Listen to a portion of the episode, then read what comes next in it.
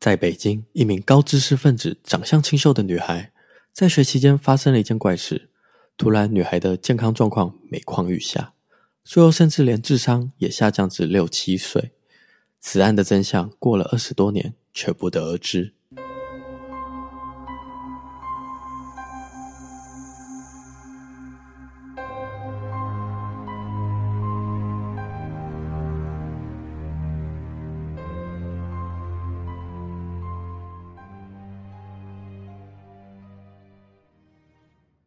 大家好，我是假说，全台最不假的假说。我是 A 梦，我是阿尤。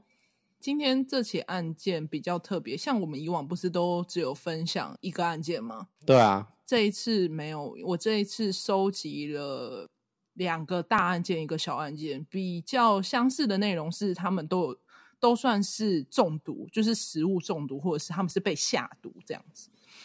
所以你想要同整一集，就是专门在讲食物中毒的这个案件类型的。对，其实我觉得比较偏向是被人家下毒，然后、哦、对，因为那时候在收集资料的时候就觉得还蛮不错，就是我们在生活期间，就是可以分很多个在学年龄的时候，我们都遇到的事情都不一样。那我看到这个案件，我也觉得很值得出来跟大家分享。这样，好，那我们话就不多说，来分享喽。在二零二零年的十月，嘉义有一名女性呢，她在短时间内三个月暴瘦八公斤，而且从去年的九月的下旬开始呢，她的身体就就是总是全身不舒服，这样，然后就可能有食欲不振啊，脸色苍白。原来就是因为这名女性在不知情的情况下喝下带有毒性的硼砂水。那跟大家稍微解释一下硼砂是什么，就是硼砂会常用在那种食物中的有防腐剂啊，有增加弹性跟膨胀作用。那以前它其实是会加在像油面、鱼丸、火腿等，但现在其实是禁止的。以前像是贡丸，因为我最有名就是贡丸，它为了因为其实就是因为人家都追求贡丸吃起来要 Q，对，硼砂能得到的效果就是 Q Q 弹。因为如果你真的没有加硼砂去做出来的贡丸，它是。肉嘛，所以它是扎实，它不会有 Q。可是因为就是因为节目上一直都讲，啊，吃起来很 Q 很 Q，就开始会有人使用硼砂去制作，所以我没有很爱吃那类的。对，就是加入之后就会有这样子的效果。可是因为现在就是政府有禁止说，现在是不能当做添加物，而且硼砂其实就像你刚刚讲的，它是有 Q 弹的作用，但其实实际上它对人体是有危害性，但它进入身体就跟胃酸会有相互作用。我真的没有想到它会到可以当。毒物在用，我一直以为它是食品类的东西，就没有想到它是个毒物在用的东西。对，因为如果你长期使用，它会产生一个叫做硼酸的物质。虽然你每次摄取量可能不多，但积少成多就会连续摄取在里面，就我们身体里面会一直累积嘛，所以它会妨碍消化道酶的作用，所以它会变成就是引起食欲不振啊、消化不良等等，就是有这样子的症状。那下面有个对话呢，我想要请 A 梦帮我猜一下，大概是什么样年纪人会说出这样子的对话？积少成多，气候吃一个月，它一定会出问题，绝对会，一定的。而且他那么爱喝水，除非他本来就是吃硼砂长大的。那以上呢，就是我们要请 A 梦所猜测的年纪。你看这对话，你觉得是什么样年纪的人会讲出这种对话？大概三十岁。三十岁，真的？我跟你讲，惊人的是，你猜三十岁后，我跟你说，嗯、这个年纪呢，是出自于三名国中女生群组的对话。就这是。这是国中生所想到的。他说，因为这名叶姓女学生呢，她就跟其他同学联手，就对她的同学一起下毒。就前后呢，她下了三次毒。那刚刚上面我不是有讲到，有一名女生，她那个被害者就是何姓女同学。那事情就是发生在刚刚讲到去年的十月，何同学一开始在二零二零年的九月呢，因为她铅笔盒被人撞到地上。他一开始怀疑就是叶同学做的，所以他有跟老师报告。结果这件事就引起叶同学不爽，所以他事后呢就揪了他的三名同学，就在群组里面就是计划此事件。所以他们又购买硼砂跟针筒啊，他们先把硼砂加水稀释，并用针筒加在何同学的水壶里面。那这段期间其实他没有发现异状，就何同学他没有发现，结果就一直出现食欲不振啊，身体不舒服，又暴瘦八公斤。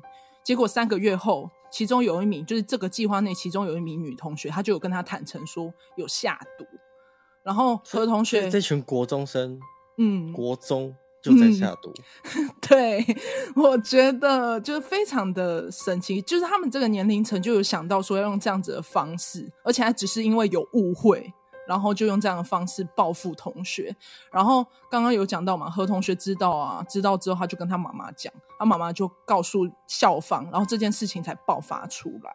然后这几名不是刚刚有讲到他有下毒三次嘛？他这下毒之后，嗯、他还在群组里面谩骂这名何同学，就说类似像刚刚有讲到什么十好啊啊，吃一个月呢，他一定会出事。刚才那个对话真的是看不出来是有点残忍哎、欸，就是他很冷血。完全就看不出来，就是一般国中生会想到的。而且他还讲说，我可以去参加他的丧礼之类的。可是其实这一名受害者的妈妈，就何妈妈，其实并不想把事情闹大，因为小朋友年纪比较小嘛。嗯。但是因为这名叶同学起头的人，就跟他的家人出庭的时候呢，他声称说：“哦，针筒稀释硼砂的照片呢，是从网络下载下来的。”他不愿意承认说是他，所以就是他那个群组里面有传一张针头西是，对，就是那个那个整个对话都爆出来，就有看到嘛。然后他们、嗯、他们上法院之后呢，他的妈妈就不承认了，他说那是网络的照片，他就不愿意承认说是女儿犯的错，所以何妈妈才会把这件事情去报给记者，让事件爆发出来。后来呢，这起案件后面叶同学就有被依。杀人未遂罪移送少年法庭，那后续由嘉义地方法院调查，判决说，哦，因为现在的证据不足，并不符合杀人未遂的条件。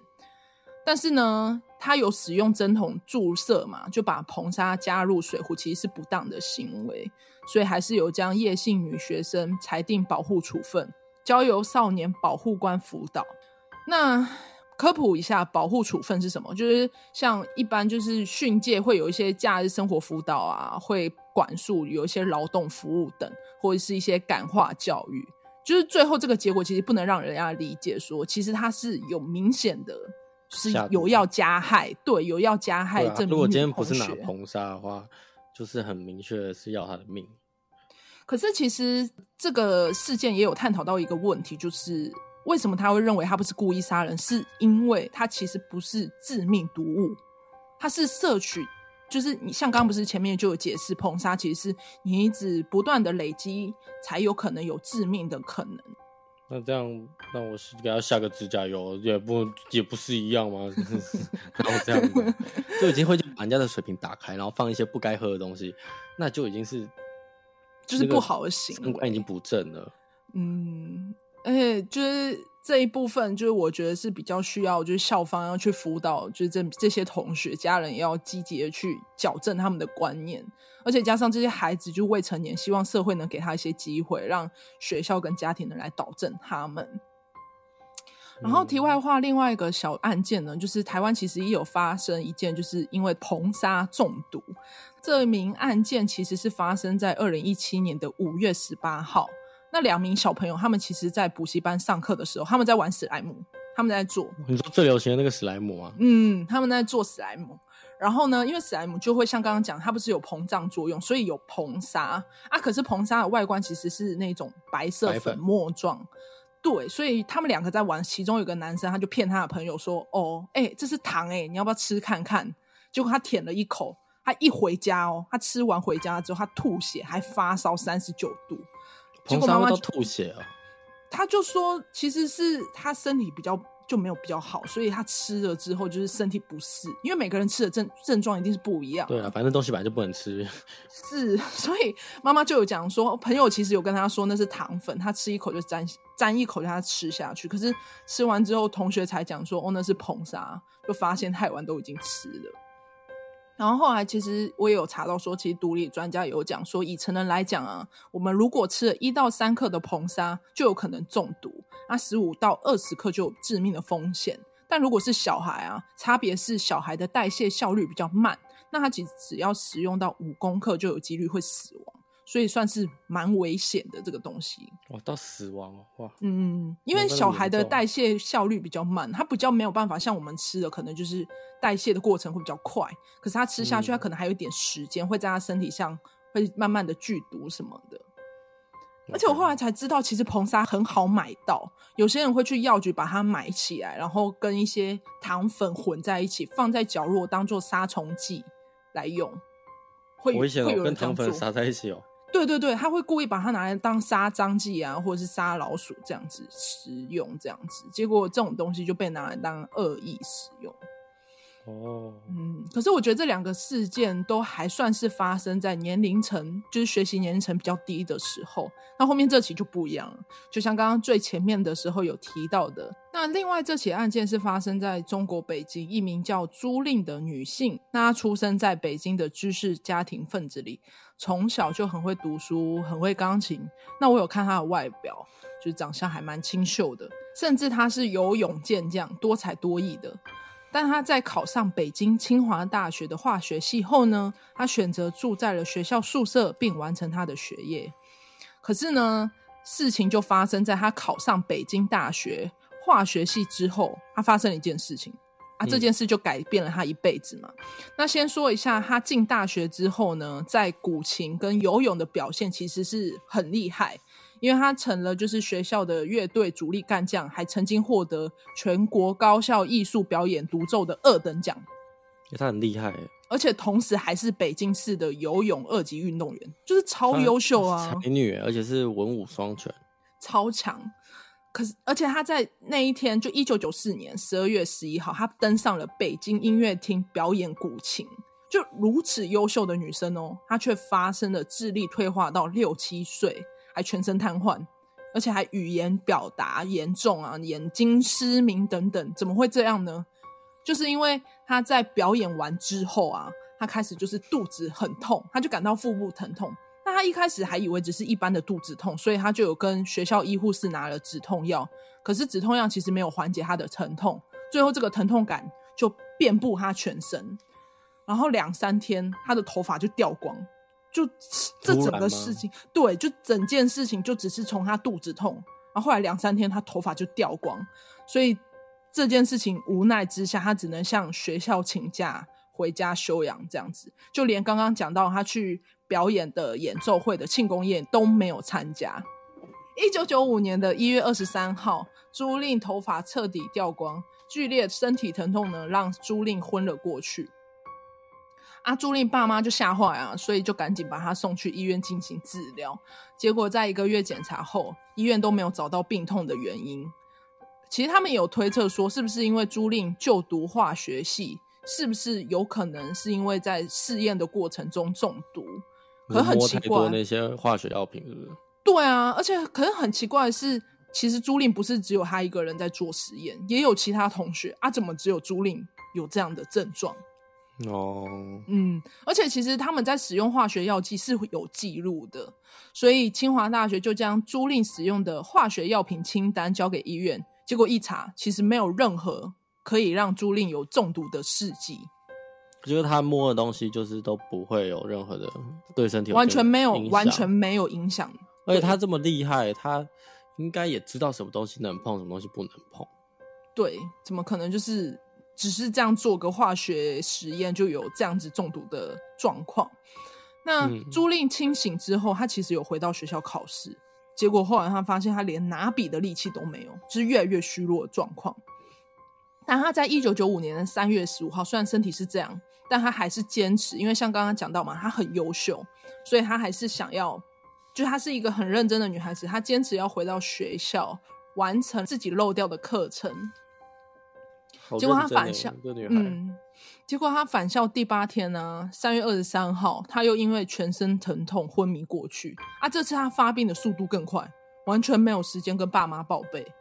所以他返校后是就又回去学校这边住在那边，跟在那边上课。对对对，他回去上课八天，然后这八天内呢，他又发生这起事件，就是又开始全身疼痛，然后又昏过去。昏过去之后呢，就。可能他爸妈就是完全都不知道这件事情，他就昏死过去。然后朱令这一次就从一般病房，他直接送进 ICU 的重症病房。结果医院其实也有开那个病危通知书，让爸妈能有一个准备，就做好心理准备。这已经是严重到会要到病危了。对，有可能随时租赁不小心就会离世这样子。嗯，因为这间医院没办法诊断出租赁的疾病嘛，所以刚好在四月五号，报社把租赁的事件有报道出来。然后租赁的国高中同学其实有看到，哎，这个不是。就是我们的朋友嘛，所以他们其实租加上租赁，其实那个什么人缘蛮好的，所以这些同学都纷纷想要来帮忙解决。然后刚好在一九九五年，其实是互联网进去中国的时期，那整个中国其实只有四百台电脑，那互联网大概只有就是中国科学院啊、北京大学、清华大学等这种最高学府或者是科研机构才有。然后其中有一个租赁的同学。嗯是叫贝志成，那他想要帮忙一起查询，说，哎，租赁到底的疾病是什么原因？所以他有求助他的一个同学，因为那个同学刚好就有在研究互联网跟一些国外交流的渠道。哦，在那个年代，电脑是很不普及，刚进去而已，就是从那一年开始，刚好就是有网络，刚好有电脑这样子。然后他就从一九九五年的四月八号开始呢，他就写下租赁的症状，他有翻译成英文丢到网站上去询问网友嘛。没多久呢，贝志成就有收到一封信。过了几个小时呢，他就收到了上百封邮件。那这些邮件大多都来自一些美国啊，或者是国家医生。那这些邮件呢，嗯、有三十 percent 呢都提出了一个字，叫做“他”，金金边的那个“他”。嗯。那它是一个稀有的金属元素，它易溶于水，溶解后几乎无色无味，其实是一种剧毒物质。那它曾经有用在一些杀鼠剂啊、杀虫剂等。如果人误食，就会导致中区神经系统衰竭，或者是消化系统病变等，或者是脱发等症状。你不觉得这些症状？很眼熟，它完全跟租赁一模一样。嗯，就完全符合就是租赁的状况，所以他就有把这些信件翻译给医院。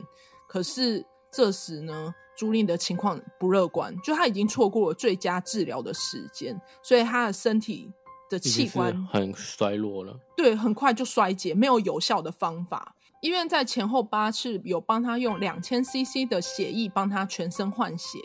结果呢，其实他没有用正确的方式帮他换血，所以有让他感染到 C 肝。哦，所以他所以是他的医院卫生环境不好吗？没有，好像是没有用那个合法的方式，就是查到就是他没有用合法的方式，然后却让他感染到 C 肝这样子。两天后呢，其实医院也有去找他学校，就是清华大学进行关于租赁的研讨会。学校证实呢，朱令其实在学期间并没有进行任何关于就是他的相关实验。你说金属他的实验？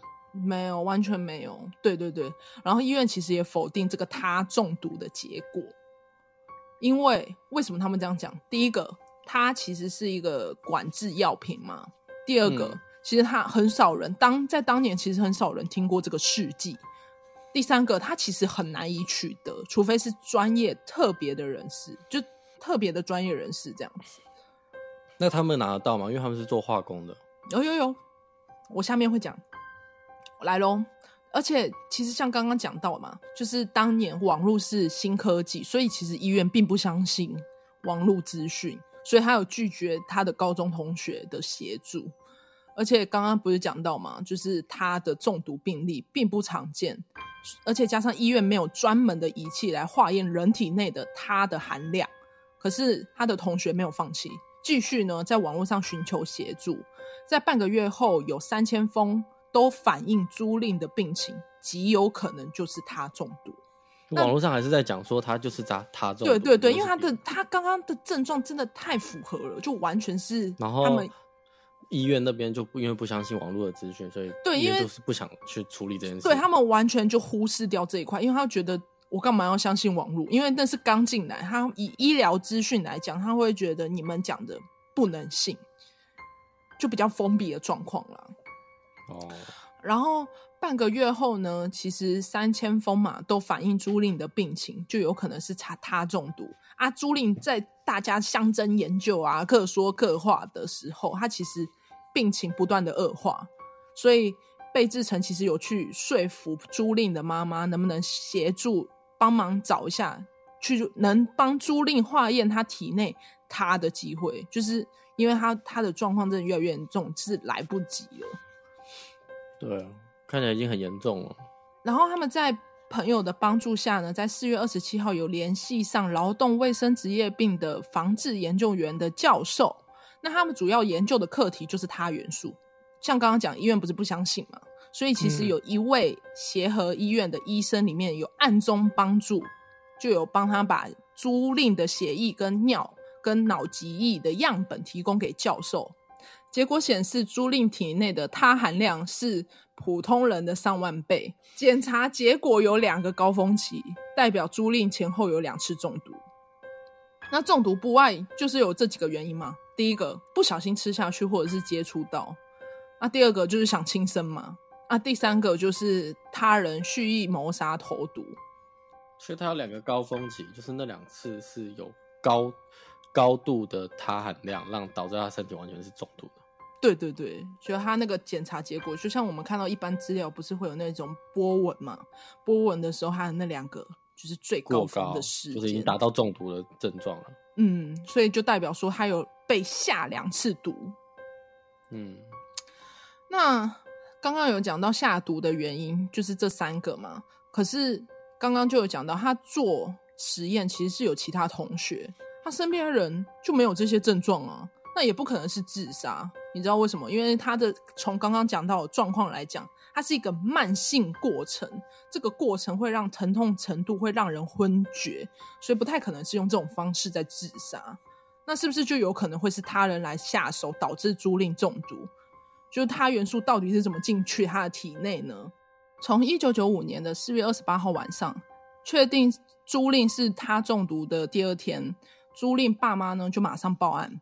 结果在大陆法定七天的长假期间内，刚好他的寝室租赁的学校寝室就发生窃盗事件。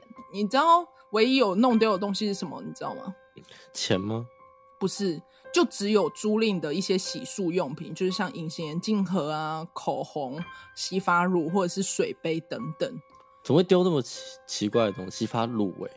对，你不会觉得说是不是就是凶手想要隐瞒什么事情？是不是这些东西就是导致租赁中毒的可能？就是有可能没有被下对，就是证物这样子被他偷走。所以警、嗯、警方其实有从他容易着手，因为他容易其实是被管制的嘛，所以任何人接触都需要登记。嗯、加上在清华大学能接触他容易的人只有七个，就两个老师、嗯、两个女研究生跟两个本科生。可是研究生跟住宿的本科生，他的两栋宿舍是分开的，啊，两个本科生，一名是男性，不可能进得去女宿舍，另外一位就是朱令的室友孙维，是他的同班同学，也是朱令的三位室友之一，所以孙维就被当嫌疑人进警局侦讯，问话八小时之后，竟然他就被家人接走了。所以你说那个孙维，他去警局被问话就被问了八小时，结果途途中他就被家人接走了。为什么？不知道，让留下来的朱令爸妈都傻眼嘛。所以他们就多次就有询问警方审讯的结果，得到的答复都是没有结果，就很奇怪。所以朱令爸妈其实有试图询问警方的办案进度，结果得到的回答都是正在调查中。你说警察不算积极，他的回答都模棱两可，我觉得他都不不愿意正面回答，就是说哦，有在调查，在调查了，啊，有在查，有在查，这样这样这样之类的。结果在二零零七年呢，三十四岁的朱令被他元素杀死的神经细胞，因为神经细胞没办法再生，所以其实医院有开出永久性的残疾证明。而且他的智商还退回六七岁，就是他的症状就完全已经失明了。而且医院其实有被判决说，因为误诊然后处理不当，要补偿租赁医疗损失十万人民币。然后直到呢，二零零八年，这时租赁爸爸申请了租赁他中毒事件讯息公开，他才知道哦，租赁他中毒的案件，其实在十年前已经结案了。其实你说还没有调查到，警察一直说还在处理的时候，对对对对对，在十年前已经结案了。为什么？原来是在一九九八年的八月二十五号，公安机关呢宣布，因为超过法定期限，解除孙维。作为嫌疑人所受到的强制行动限制，但是被害人的父母却没有被告知说这起事件已经结案了。然后此事件过后，孙维移居美国，后面他也改名叫孙世炎。啊，所以他又出改改移居，嗯，然后还改名，嗯嗯嗯，他整个人就改头换面了。那就很奇怪啊，为什么？对，就是警方也没有一个正面回答，然后就默默把这事件就给他给。就是想解决掉这样子，为什么呢？因为孙维的祖父跟伯父都是共产党担任党派跟政协的要职，那他其实在中国有很高的声望，有推测可能是孙维能躲过侦查的主要原因。这样子，他背景，对他有很强大的背景，对他背背景很硬，所以此案件真相不得而知，只留下没有办法确定是这个人所做的。对，就以整个侦查结果来讲，没有一个正面的法律效益来公布此事件到底是谁做，所以真相其实是不得而知，只留下了朱令跟他父母永远的伤痛这样子。所以这个案件就是他被下毒后，不知道是不是这个孙伟所做的，然后孙伟却很莫名的在警局里面又可以提早离开，很快结又可以结案，嗯，甚至是不通知，嗯。然后结果他父母被查出来是都很大的官官威，嗯，对对，就他背景是不简单的人物，所以其实说真的，大家不是在网络上有推测说是不是他没有一个，就大家虽然都觉得一定是他，一定是他，但其实以正面的官方回应来讲，并没有一个明确答案。对对对对对，没有再继续深入调查，所以。可怜的是谁？就是朱令跟他的爸妈这样子。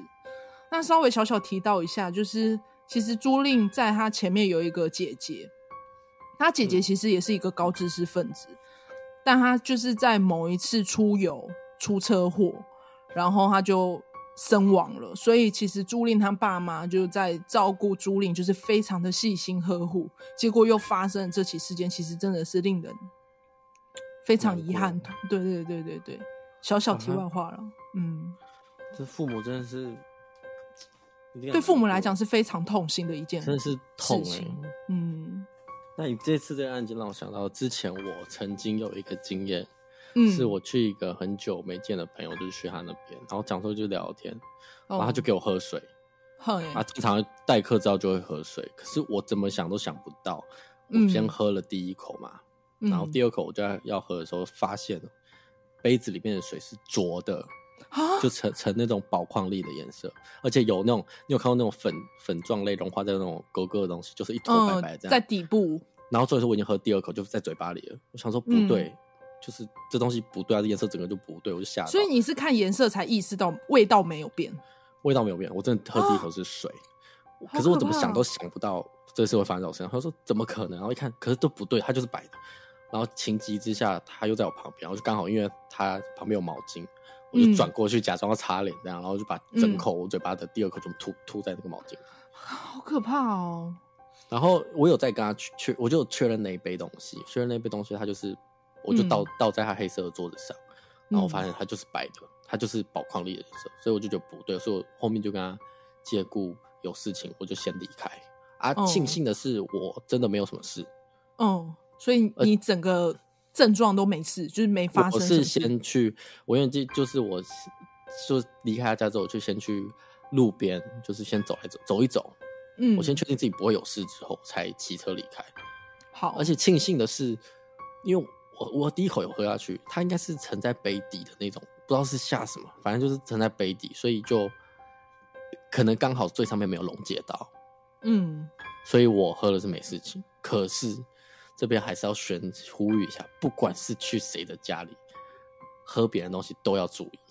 嗯，而且我觉得就是最好是他在你眼前倒，或者是就是那个东西是你，可是在眼前到你忘了你讲过一个案件是，对对对，之前建议啦，别人的东西比较，呃，我记得那个人的杯子是白色的，嗯，所以我真的没有发现啊，他他他真的想对你做什么？好可怕哦！我可能想要拿我钱吧。好，那今天就到这边，案件就到这喽。